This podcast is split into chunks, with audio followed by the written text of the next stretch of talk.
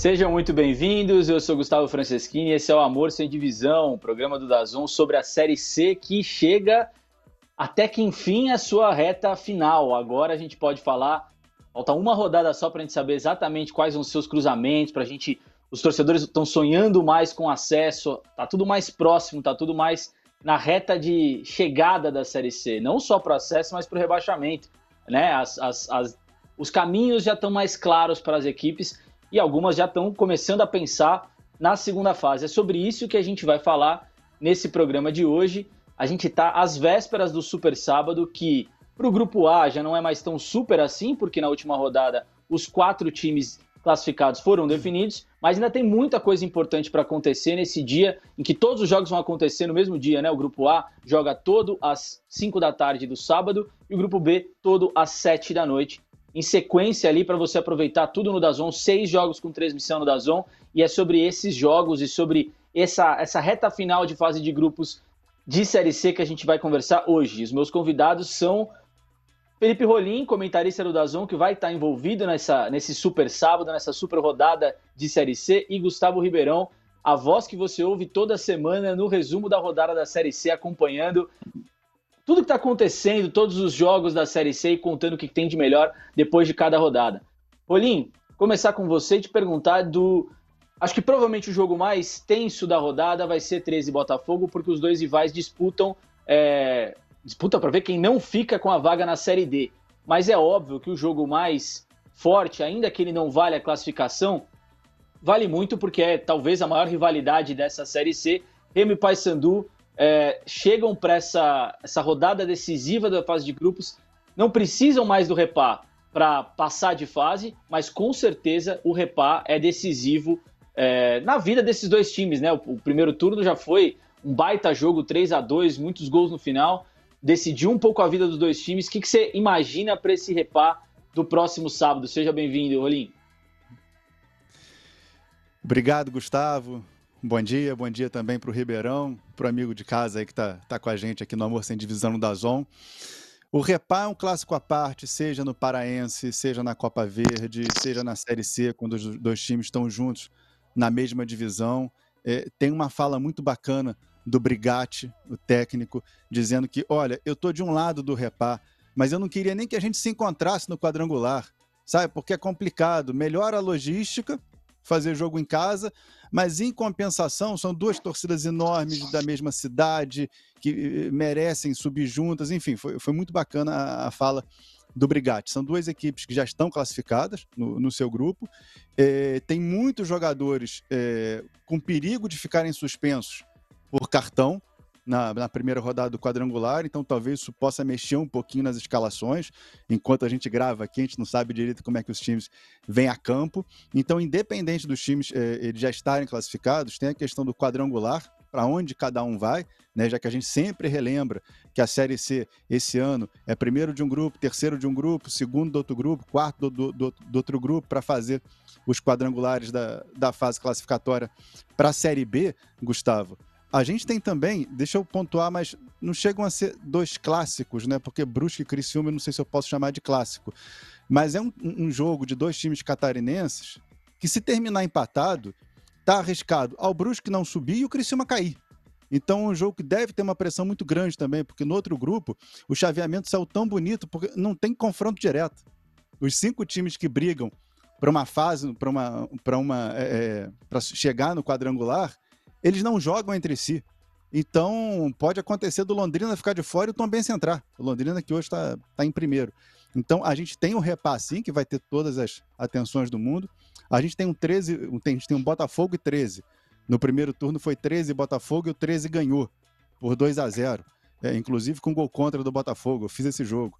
E hoje é o Botafogo que é, não precisa vencer, precisa só empatar para ficar na, na Série C. E a gente tem também um, um Criciúma e Brusque. Então, eu, além do Repá, eu destacaria mais esses dois jogos assim de, de muita importância para os seus locais. Dois jogos bem regionais, Gustavo. Vamos falar mais dos dois jogos. São realmente dois dos, dos, dos jogos mais importantes da rodada. A gente vai falar ainda mais detalhadamente sobre eles. Iberão, te chamar para conversa ainda sobre o Repá. É, chama atenção que esses dois times oscilaram muito ao longo da competição, né? o, o, eles, eles têm a, a, decisão do estadual no meio do primeiro turno, que afeta muito a relação entre eles ali. É, o Paysandu demite seu treinador logo depois da conquista do estadual. Aí vai pegar o Remo, entra num, num looping negativo porque perdeu o repá, tem uma sequência ruim, troca de novo de treinador. Só que agora na reta final, aparentemente os dois times começam a entrar no eixo. Nada muito consolidado, porque foi a duras penas mesmo essas últimas rodadas. A última rodada, né, para quem estava em Marte e não acompanhou a Série C nesse fim de semana, o Remo conquistou a vaga ao vencer o Manaus é, por 2 a 0 e o Paysandu também garantiu seu lugar, com, contando com resultados, inclusive o resultado do Manaus, ao vencer o, o Botafogo na sexta-feira. Também um jogo muito suado, muito difícil. É, mas, de qualquer forma, os times estão começando a vencer, que é uma coisa que não aconteceu durante boa parte dessa competição. Os dois chegam num espírito diferente para essa reta final. É, tem essa preocupação de como vai ser o chaveamento, mas eu imagino que a esperança do torcedor com relação a esse jogo seja diferente da que ele tinha talvez há cinco rodadas, quando os dois times pareciam estar tá patinando ali. O Paysandu chegou a ficar em sexto, sétimo lugar, estava bastante ameaçado. As coisas parecem ter acertado para a dupla repaz. Te parece a mesma coisa, Ribeirão? Seja bem-vindo. Obrigado, Gustavo. Valeu. Um abraço a todos que nos acompanham aqui na Amor Sem Divisão.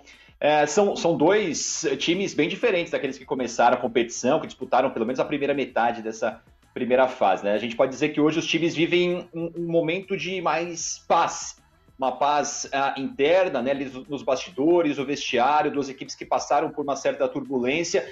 E acho que tem um pouco a ver com a temporada do futebol, né, em função de tudo que tem acontecido no mundo, a volta depois da paralisação foi bem tumultuada, a preparação física dos jogadores foi bem prejudicada, aliás, é, a preparação é, emocional também, claro que acabou sendo atrapalhada, mas depois desses altos e baixos, as últimas trocas de treinadores né, pegando a última do Paysandu e a chegada do Bonamigo no, no Remo, acho que mudaram bastante o cenário para os dois times. Acho que o ambiente melhorou, as opções que os técnicos fizeram, até dando oportunidade, até no caso do Remo, oportunidade para uma, uma, é, uma, garotada também, jogadores que não vinham tendo tanto espaço para jogarem também.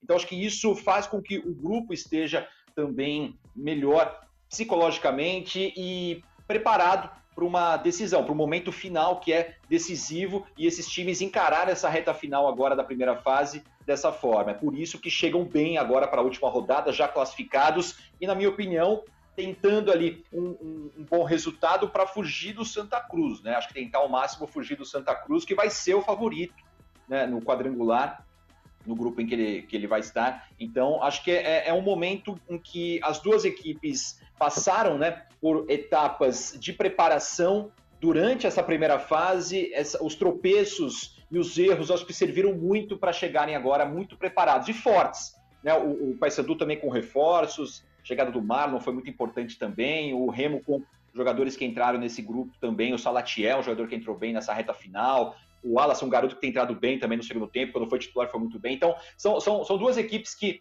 uh, vão entrar para esse clássico, eu acho que com paz de espírito, depois de um ano difícil que foi para todo mundo, e, na minha opinião, tentando fugir do Santa Cruz. É, o Santa Cruz é o time de melhor campanha. É, engraçado que você tocou em alguns pontos da Série C, né?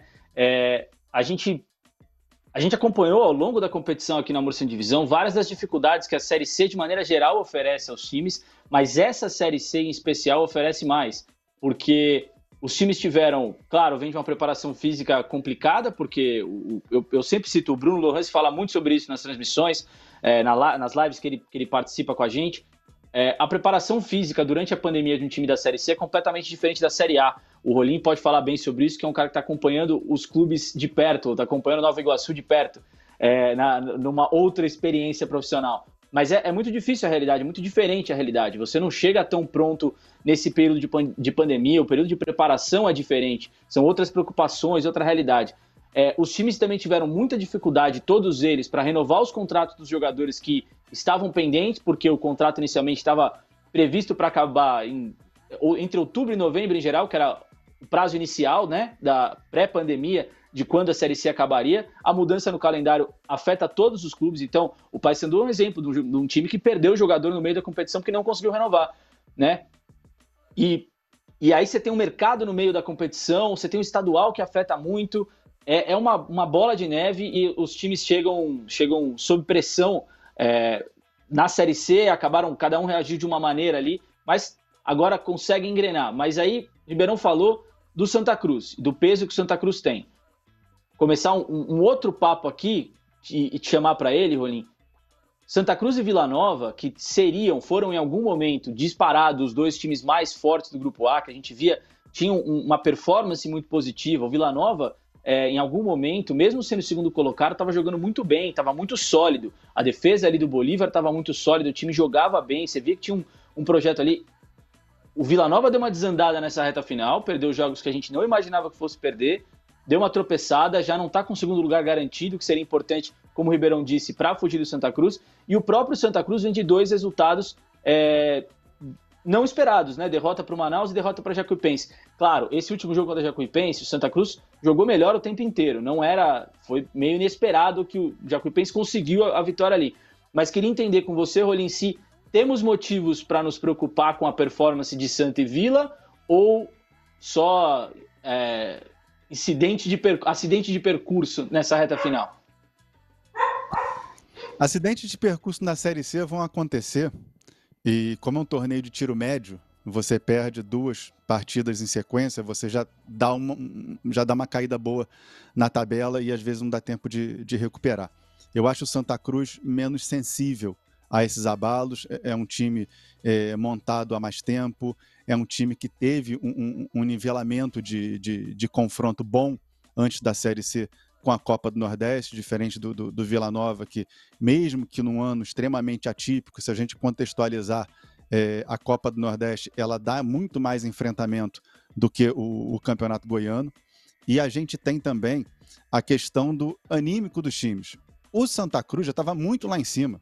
É normal que num torneio é, classificatório, que você vai para um quadrangular e não para um mata-mata contra o quarto da outra chave, se você não perder o, o, seu lugar ali em cima, você chegue ali nas últimas rodadas já com sentimento de dever cumprido, já dando um, uma segurada. Sobre a questão da, da pontuação, essa Série C também está diferente. Você pega os anos anteriores, 27 pontos ali, você não classificar com 27 pontos é, era uma coisa raríssima. E hoje, a gente olha aqui, ó, o grupo A, a nota de corte foi mais alta. É porque teve a questão do, do Imperatriz, né? Se um time só faz um ponto, esses pontos eles vão distribuídos para cima entre os outros times. E se você pegar o grupo B também, os times que estão ali em cima, você pode ter alguém classificado com, com 27? Até pode, dependendo do que acontecer com, com Ituano e Tombense, mas não acho que isso vai acontecer. Acho que também o, os times vão conseguir mais pontos do que o necessário. Santa Cruz, eu acho que ele continua bem. Acho que foram dois acidentes de resultado. O desempenho caiu, mas não caiu tanto. E a gente tem um Vila Nova que, quando o Vila Nova ele começa a engrenar uma, uma boa sequência, o bom trabalho do estreante Bolívar, o bom trabalho do, do, do, do técnico que está nascendo, Bolívar, e aí quando cai um pouquinho, o Bolívar que não tem tanta experiência, o, o Bolívar que está começando a sentir a pressão, então vai oscilar. É normal que, que oscile, e, e a gente tem um Santa Cruz que tem muito ponto, e eu não digo nem o, o Vila Nova, acho que o Vila Nova ele conseguiu se classificar. Acho que essa era a meta, independente ali da, da colocação dentro do grupo, mas eu acho que dá para a gente destacar também, se a gente for falar em times ali que talvez ninguém queira pegar, o Londrina, porque se tem o Santa Cruz, que vai muito bem, fazendo gol, fazendo muito ponto, você tem um Londrina ali que tem uma média de menos de um gol tomado por partida. E aí, quando você vai para um quadrangular mais curto ainda para subir de divisão, você pegar um time que sabe que talvez você não consiga fazer gol, também é muito complicado. Então, Gustavo, acho que Santa Cruz, bem, teve um problema ali de resultado na, na fase final, mas o desempenho acho que não caiu tanto, do, do Vila oscilou mais. E a gente tem ali, já, já puxando aí um outro papo aí para quadrangular, um Ipiranga também, que um, quer dizer, um Ipiranga, um Londrina que eu também não gostaria de enfrentar. Você concorda, Ribeirão, pelo que você viu, são os dois times a, a serem. É, são os times a serem evitados? Porque acho que boa parte da discussão desse Super Sábado é o que o, o, o Brigatti colocou como o Rolinho lembrou, assim. Os, os times estão pensando em como que eles vão se cruzar. É, quais vão ser os, os, jogos? Porque a Série C tem essa coisa muito difícil, porque você zera realmente o campeonato. Não adianta o que você. Você zera sempre, né? É, na verdade, é, é, normal que você zere o campeonato depois da fase de grupos. Qualquer campeonato é meio assim. A Série C tem uma coisa diferente pelo regulamento, que é você não, não vai mais enfrentar todo mundo. Você passa a ter seu campeonato só com os caras que vieram para o seu lado. E é isso que vai definir seu futuro. Afinal, não tem tanto peso na Série C, né? O mais importante para todos os clubes é o acesso. Você concorda que esses times que o Rolim citou são os times a serem evitados nesse confronto da próxima fase?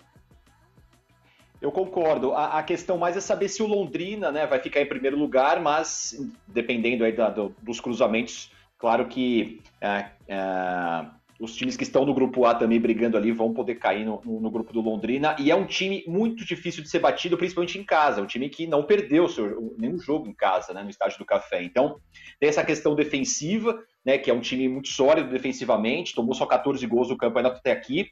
Só que fora de casa é um time que tem, não tem ido tão bem assim. É um time que também não faz muitos gols, tem 18 gols marcados só, é uma média bem baixa.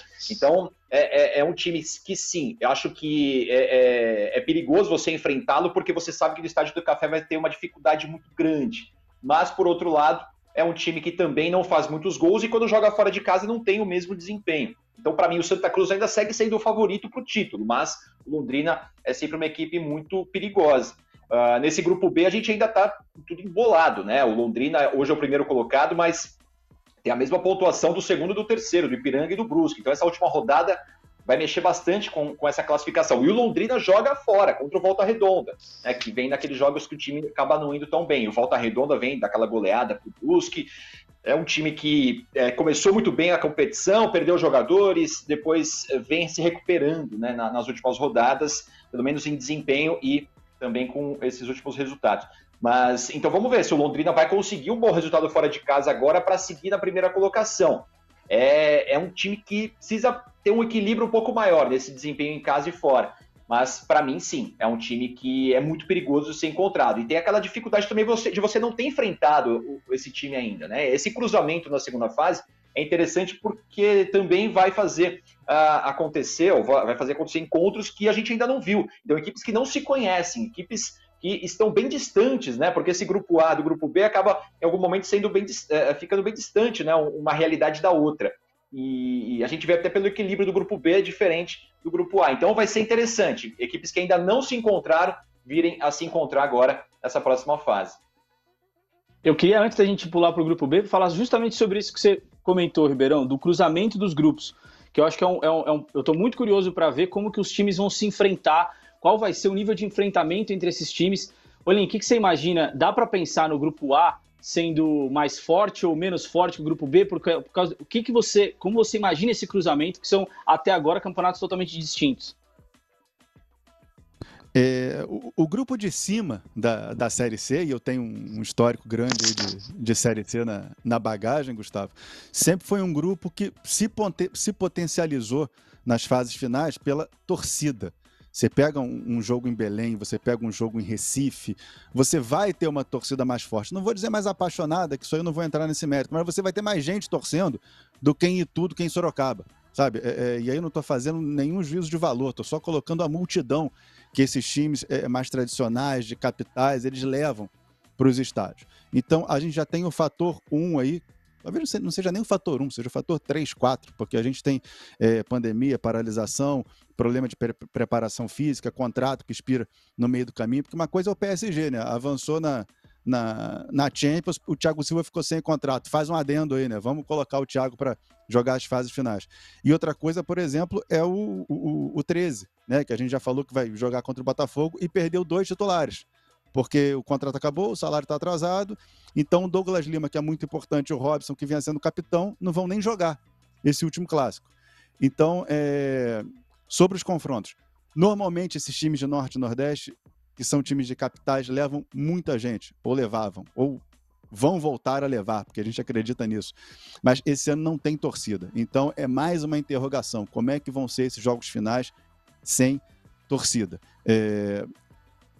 Dá para dizer que o Santa Cruz, independente da região do Brasil, é o time a, a ser batido. Quem cair no quadrangular com o Santa Cruz sabe que já tem uma vaga ali muito encaminhada para o time de Recife, a não ser que caia muito de, de produção, mesmo pegando times que não tenha jogado antes, como o Ribeirão pontuou, que tem essa questão também do quadrangular, que vai pegar dois times da outra chave, não um num confronto de mata-mata. É, eu vejo o, o, time do Remo com um pouquinho mais de, de.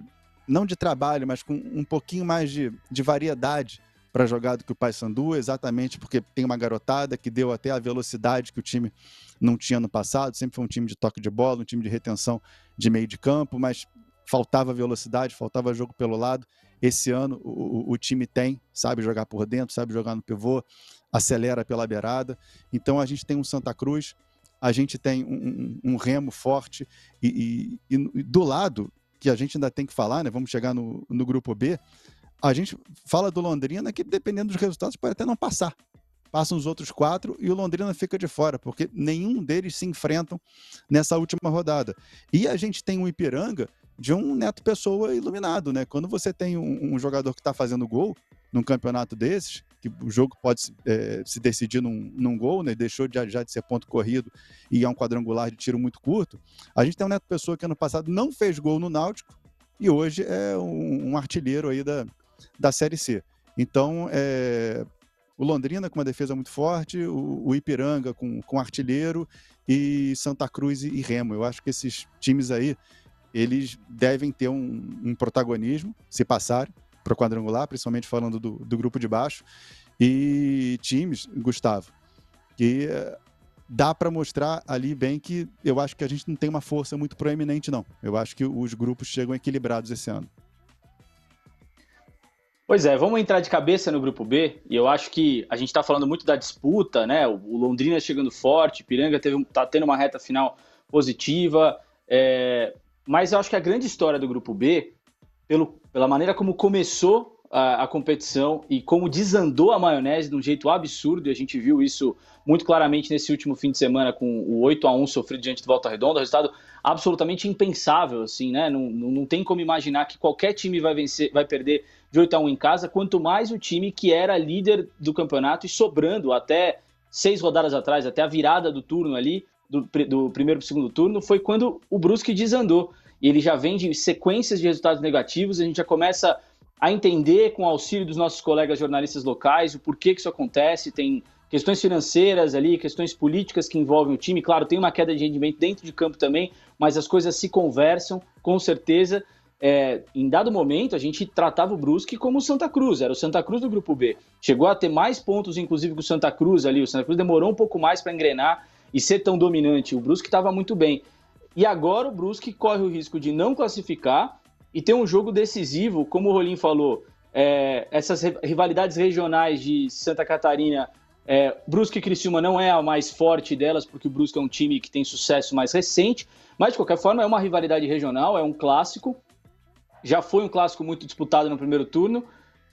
E esse clássico de agora pode definir a vida dos dois ao mesmo tempo. O Brusque pode avançar ou não avançar para a segunda fase. E o Criciúma, que era tido como um dos favoritos para a Série C, time que vem da Série B é, e já tem uma história na Série C, não é um time que costuma sofrer para subir, às vezes que caiu, subiu rápido, tem chance de cair para a Série D, porque teve uma queda de rendimento nessa reta final também absurda. Ribeirão, como você está vendo esse jogo?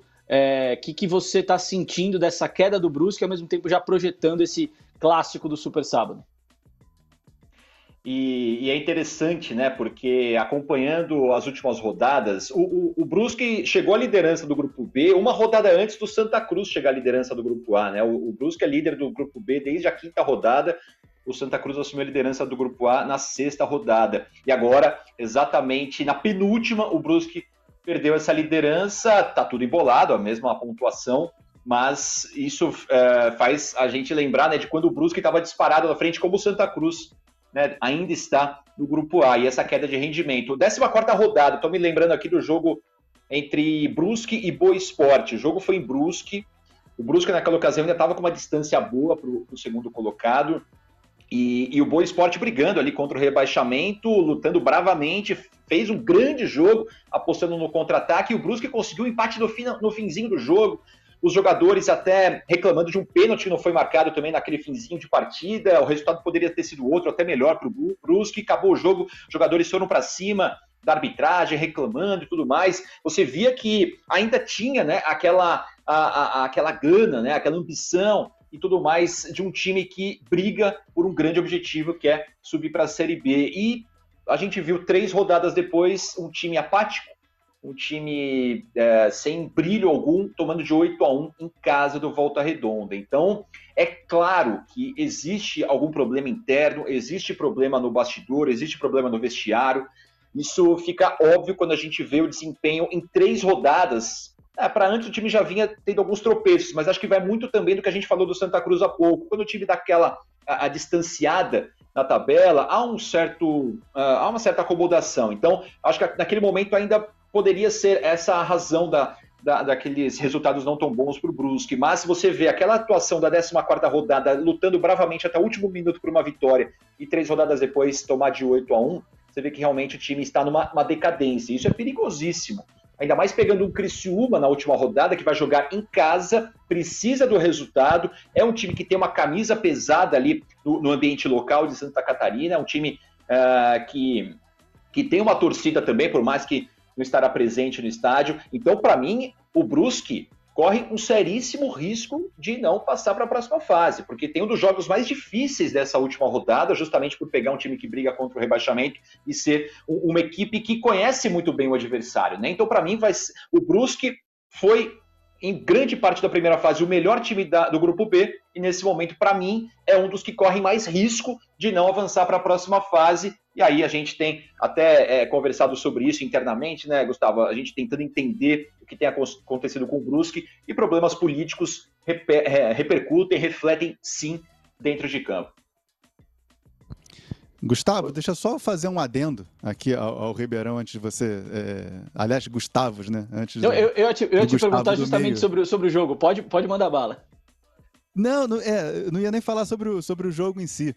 É, esse 8 a 1 do Volta Redonda, que é extremamente complicado até de se explicar, a gente tem que realmente tentar ir no, nos meandros, porque quando você tem dois times de um nível muito alto e alguém tem um, um problema muito sério, perde um jogador ou, ou dá o famoso apagão, o time adversário tem força, o time adversário tem técnica, tem qualidade para meter uma taca dessa, jogar um 8 a 1 para dentro. Que não é o caso do Volta Redonda, que é um time fraco, é, é um time que oscilou para baixo na Série C e, e sabe, sei lá como, chega nessa última rodada ali naquela faixa que nem sobe nem desce. Eu esperava até um, um, um final de Série C mais tenso pro, pro Volta Redonda. Mas esse 8 a 1 ele faz é, é, um estrago tão grande no Brusque que a gente pode ter esse grupo com os cinco primeiros, olha só que bacana, terminando todos com 29 pontos. E se isso acontecer, quem está fora é o Brusque. Porque todos tinham um bom saldo, o Brusque idem, todos continuam com saldo positivo e só o Brusque tem saldo negativo. Então vai forçar o Brusque a ganhar do Criciúma e o Criciúma tem que ganhar do Brusque também pela sua situação. Esse jogo vai ser sensacional, mas repito, essa goleada que não se explica ou não se explica de maneira fácil, ela arrebentou com o Brusque até na questão da classificação, se todo mundo ficar empatado com 29 pontos. Para um time, como lembrou o Ribeirão, que até outro dia nadava de braçada na primeira colocação do grupo.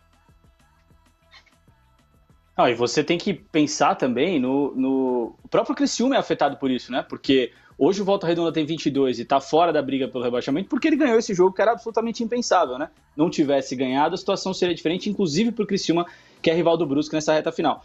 Eu queria chamar a atenção, é, a gente falou um pouco sobre os estaduais quando a gente estava falando de Remy Paysandu. É, e aí, olhando para o restante do grupo B, me chama a atenção a trajetória de dois times que foram, acho eu, é, diretamente afetados pelos estaduais. É, Ituano e Tombense, porque a característica é diferente, né?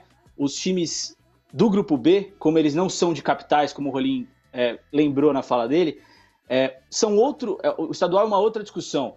Para o Tom Bense, para o Ituano, estar bem no Campeonato Paulista, no Campeonato Mineiro, é muito relevante, até do ponto de vista financeiro. E muitas vezes é a prioridade desses times. Foi o caso do Ituano, foi o caso do Tom Bense. Tom Bense chegou até a final do Campeonato Mineiro, Ituano avançou bastante até no Campeonato Paulista, mas estava com o olhar para um outro lado, não estava olhando para a Série C, demorou para focar na Série C e os dois times tardaram a reagir. Acho que Ipiranga e o Ipiranga talvez tenha alguma relação com isso também, porque também foi um time que demorou a reagir. É... engraçado ver como esses times chegam agora. O Ituano, há pouco tempo, estava no miolo do grupo B ali, não tinha tão clara essa possibilidade de classificação, conseguiu reagir. Acho que os estaduais têm muito a ver com essa demora. É, faz sentido para vocês, isso, Ribeirão? Faz total. E, e, se a gente pegar também, é que a reação foi tardia, né? Mas o São Bento de Sorocaba, que depois a, acabou também disputando, né? Chegando à decisão da, da Série A2 do Paulistão, também estava com foco na, no estadual e deixou um pouco de lado a Série C. Quando tentou agora uma reação, nos últimos quatro jogos, duas vitórias e dois empates. Então é um time que também estava se dedicando mais ao Paulista e acabou, né, nesse momento, tendo mais dificuldade na Série C, ainda briga na última rodada né, para tentar evitar o rebaixamento. Depende, claro, do, do resultado do, do Criciúma. Então, isso mostra também como que os times, é, é, em num, num, ano tão atípico que a gente teve, como os times foram prejudicados, né, para dividirem as atenções em duas competições tão importantes. Então, é claro que no cenário local, o, Ituano, um time do interior, um, um Ipiranga, um, um Criciúma, esses times vão se dedicar muito ao estadual, porque você permanecer na, na elite do estadual é você ter o retorno financeiro e, e, claro, também você, você tem ali a, a questão de, de, de, mercado, né? Você, a, o interior paulista é um time, é, é, é, uma região que, que, produz muitos jogadores, que tem muitos jogadores que depois acabam, depois do estadual, acabam né, indo para outros locais do Brasil. A gente vê na Série C isso muito acontecer. Vários jogadores que disputaram o Campeonato Paulista por equipes do interior estão distribuídos né, por equipes do Norte, Nordeste, do Sul, do Centro-Oeste é, nessa reta final do ano. Então, o, o, estadual é importante para os clubes também nessa questão de mercado. Você negociar jogadores logo após a competição, jogadores que se destacam. Então, claro que o foco inicial no ano é o estadual. E agora, essas equipes, as que não tinham tropeçado tanto antes, conseguem continuar brigando por uma vaga na próxima fase, que é o caso do Ituano, é o caso do Tombense também. E são dois times que na Série C, até alguns jogos é, pouparam jogadores, estavam pensando no estadual e agora ainda tem chance. Muito porque né, quem estava ali em cima acabou né, também é, nessa reta final é, tendo um desempenho irregular, oscilar. O caso do Ipiranga e do Brusco. O Brusco e Ipiranga, em determinado momento dessa primeira fase, a gente pensava, não, esses dois vão se classificar sem dúvida alguma, né? Mas chega a última rodada ainda correndo risco. Pois é, queria já encaminhar para o nosso final e e pedir para vocês, assim, a gente está falando, obviamente, dos times que estão mais em destaque, ou porque estão na ponta, ou porque estão lá embaixo disputando o rebaixamento. Times que ainda têm muito a perder ou a ganhar nesse, nesse super sábado. Mas a Série C é composta de várias histórias, de várias idas e vindas. O Rolim falou um pouco do campeonato de tiro médio, que se você tropeça duas, três vezes, já era. Ao mesmo tempo, se você ganha três jogos, você consegue dar um salto muito, muito relevante nesse tipo de competição. Das histórias que a gente deixou que ficaram perdidas no meio da tabela, é, ou que estão chegando, mas não estão em tão destaque assim. Quais times vocês é, levam uma boa impressão ou levam uma história interessante para contar? Quem vocês destacariam desse grupo que tá que não é, não são os quatro classificados do grupo A, não é Brusque, não é Criciúma. Quem que vocês destacariam, Rolim, se você quiser começar? Alguém que não esteja brigando ainda para subir? Alguém que ficou ali pelo meio do caminho? Pode ser, ou, ou, alguém que a gente não tenha falado, porque a gente fala, obviamente, tem um olhar muito nos, nesses destaques principais, né? É, saber se tem algum outro que deixou, a gente deixou passar batido. Então, eu, eu gostei de ver o Manaus. Sabe, o Manaus é um time que é, apareceu muito bem no cenário nacional há uns quatro anos, é, virou uma força na, na Copa Verde, né? A Copa Verde sempre muito ali é, entre Remo, Paysandu e os times é, do Centro-Oeste. De repente, o Manaus apareceu. O, o, Manaus, há dois anos atrás, fez uma Copa do Brasil que quase foi longe, perdendo um jogo que perdeu pênalti, que tomou gol no, nos acréscimos. É, tem a história sempre contada do, do do, Hamilton, né? Quem nunca ouviu falar do, do Manaus e está ouvindo vai sempre lembrar. Tem um cara que joga muito, que foi goleiro, é, e, e, tem ali uma. Não uma espinha dorsal, né? Mas tem alguns jogadores ali, como o Rossini, que você vê que já vão ficando mais um, um tempo no time. É, é um time de, de, uma capital enorme, um, uma capital que às vezes era mais lembrada até pelo futebol fe, feminino, pelo, pelo Iranduba, pelo 3B. E agora tem um time é, grande que eu acho que se estabiliza na, na Série C, subiu para não descer, e acho que na Série C do ano que vem o Manaus vai ser um time que de novo vai, vai brigar para subir. É, acho até que é um time mais bem montado, mais bem estruturado do que o Atlético Acreano, que deu um susto também na, na temporada passada e caiu e, é, e aí começa também a, a, aquela coisa de é, é, complicado você fazer uma segunda onda, é complicado você conseguir subir de novo quando você é um time de um, um estadual fraco, um time que não tem muito enfrentamento, mas eu acho que a gente tem um Manaus, um, um Manaus que poderia ter chegado nessa última rodada brigando ainda, não chegou por muito pouco, né? E a gente vai lembrar de um ou outro jogo que perdeu um ou outro gol, mas isso é experiência, né? Para jogar bem a competição tem que jogar ela várias vezes já diria Vanderlei Luxemburgo. E acho que o Manaus. Manaus é uma história que a gente vai ver sendo, sendo contada aí por mais algum tempo, Gustavo, e que é uma história que é, é de um time que tem tudo para subir, para aparecer num cenário nacional aí entre os 40 primeiros do Brasil. Totalmente de acordo. O time que chega na penúltima rodada com chance de derrubar Remo e Paysandu, como chegou, né? Não conseguiu, perdeu o jogo decisivo contra o Remo, mas se o Manaus ganha contra o Remo, o jogo estava pau a pau até o Salatiel fazer aquele gol de, de letra no fim de semana é, que o Remo e o Paysandu vão ter que decidir a própria vaga, porque o Manaus pega o Imperatriz, era um outro jogo, né? Concordo, Manaus é uma ótima lembrança. Ribeirão, para você. É, eu, eu, ia citar o Manaus também, né? Vou citar o Manaus, porque é um time que ficou dois anos sem perder em casa, um time que se estabilizou né, agora na Série C do Campeonato Brasileiro, vindo da Série D, um time que, para mim, chega, é, é, chegou até essa reta final, mostrando um, um futebol muito interessante, né, principalmente depois da chegada do Daniel Costa também, um meio-campista que acrescentou muito essa equipe, deu né, um, um, uma dinâmica até diferente e uma bola parada muito perigosa também nessa reta final da Série C. É um time que eu, que eu gosto muito de acompanhar. Então eu destaco o Manaus. E aí vou destacar também o, o, o Ituano e o Jacuipense, times que vêm da Série D e se estabilizam e brigam até por uma vaga, né? Você, você chegar a uma Série C, que é um campeonato muito complicado, ainda mais num ano como foi 2020, e você se firme ainda brigando é, é, por uma vaga, Jacuipense, há duas rodadas ainda tinha a condição de chegar, o Manaus, na rodada agora do fim de semana, ainda tinha a condição matemática de chegar à próxima fase, e o Ituano brigando até a última rodada agora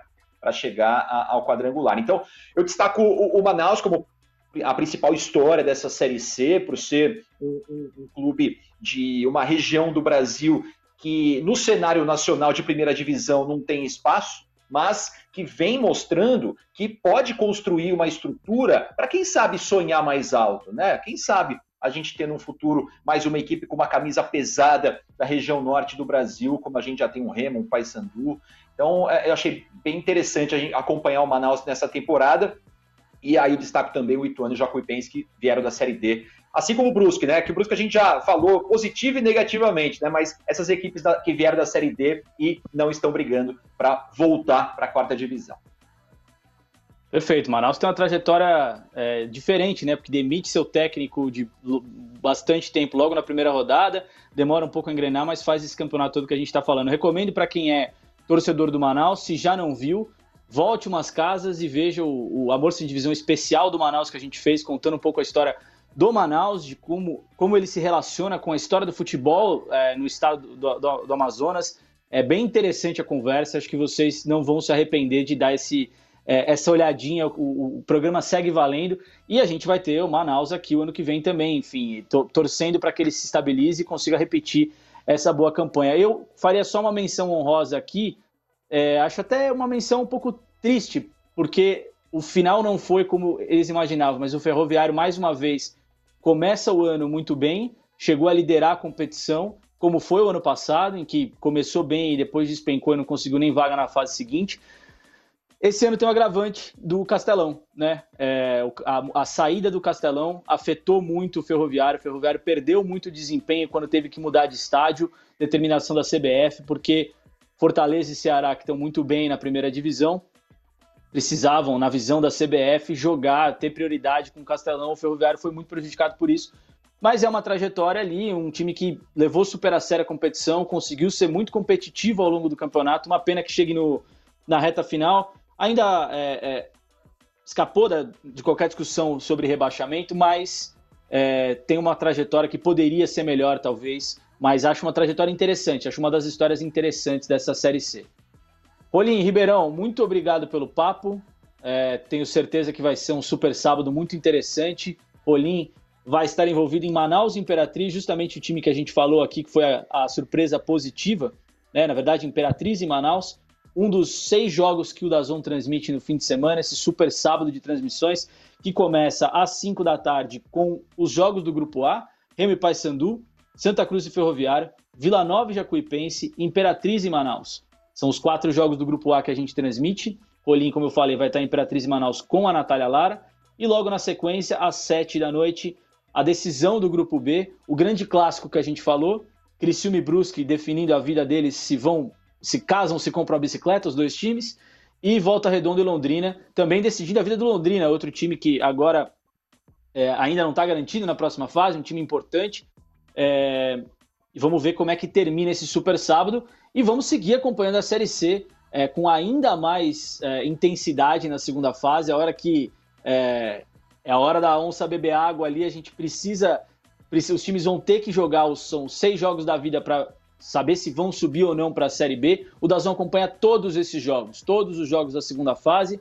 Se você, por acaso, está nos ouvindo como podcast no Spotify ou qualquer tocador de áudio, vá até o Dazon, assine o Dazon, R$19,90 por mês, a Série C completa nessa segunda fase e várias outras competições. Tem o Amor Sem Divisão toda semana, tanto como podcast nos seus tocadores, como pedacinhos do programa dentro da plataforma para você assistir antes do jogo começar ali.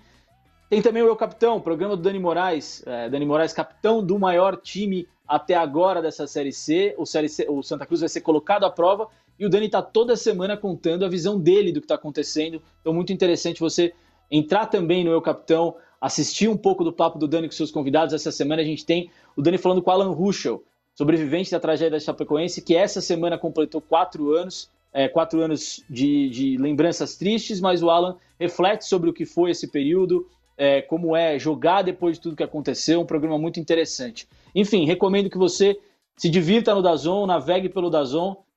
O Amor Sem Divisão vai seguir ao longo dessa segunda fase. Nas próximas duas semanas, Gustavo Ribeirão vai comandar a, a, o barquinho, vai comandar a lojinha. Eu estarei em merecidas ou não férias por um breve período. E, e a gente se vê por aí. É isso. Valeu, rapaziada. Um abraço.